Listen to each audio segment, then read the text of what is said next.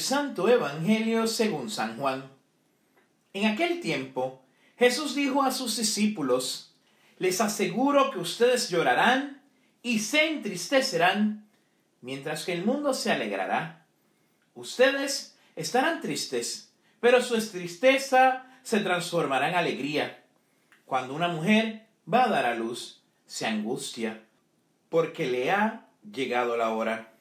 Pero una vez que ha dado a luz, ya no se acuerda de su angustia por la alegría de haber traído un hombre al mundo. Así también ahora ustedes están tristes, pero yo los volveré a ver.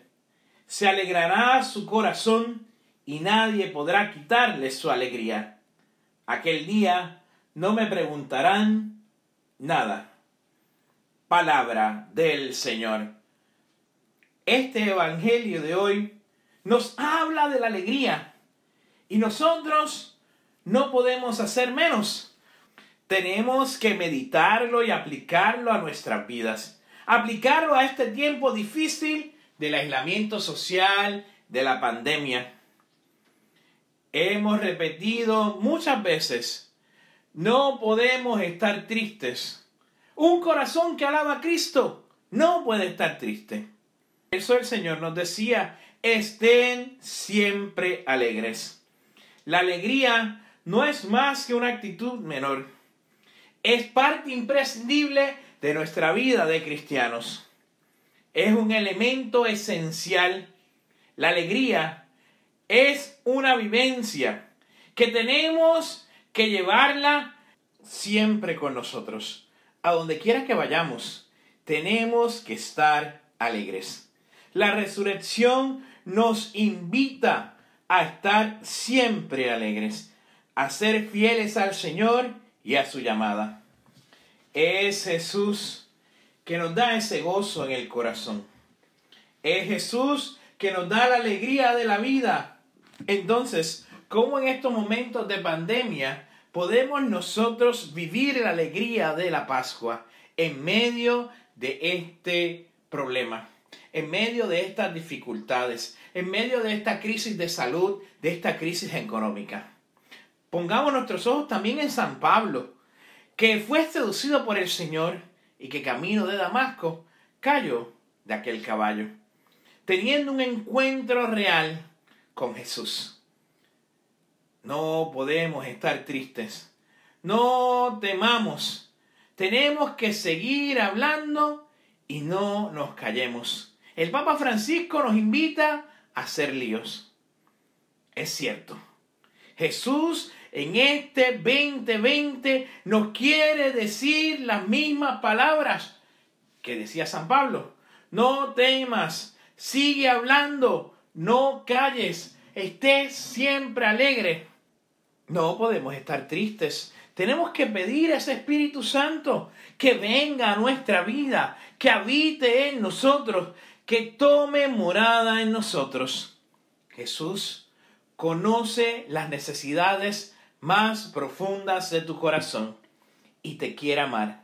Te quiere amar tal y como eres y quiere que tú te sientas una persona amada por Él. En cualquier dificultad, con la tristeza más profunda, Jesús te dice hoy, yo te amo y quiero que tú estés siempre alegre. Nosotros, los cristianos de este tercer milenio, tenemos que gozarnos de la presencia de Jesús resucitado en nuestras vidas y permanecer a Él. El que ama y guarda sus mandamientos será un hombre de fe, de amor, de esperanza. Y veremos al Padre y haremos morada en Él. Y así es el amor de Jesús con nosotros, que nunca nos deja solos, que no nos quiere ver tristes, Cuánta alegría cuando se recibe un niño en la familia, un nuevo miembro. Cuánta alegría cuando recibimos un hijo en la iglesia, en la fuente bautismal. Cuánta alegría por un pecador que se convierte. Estemos contentos. Nunca nos ha dejado solo. Él quiere que tú y yo tengamos una alegría perpetua una alegría que nadie nos podrá quitar. Dios quiere que seamos siempre felices. La alegría es el regalo para los que lo aman. Mi mayor regalo es tener a Jesús a mi lado. Descubrirlo vivo y real, presente en la Eucaristía. Esta alegría es saber cuán cercano lo podemos tener y nadie, nadie nos las podrá quitar. Jesús nos envía su Santo Espíritu. Pidámosle que su Espíritu nos llene de alegría y de gozo. Que esa alegría suscite nuestro encuentro con los demás.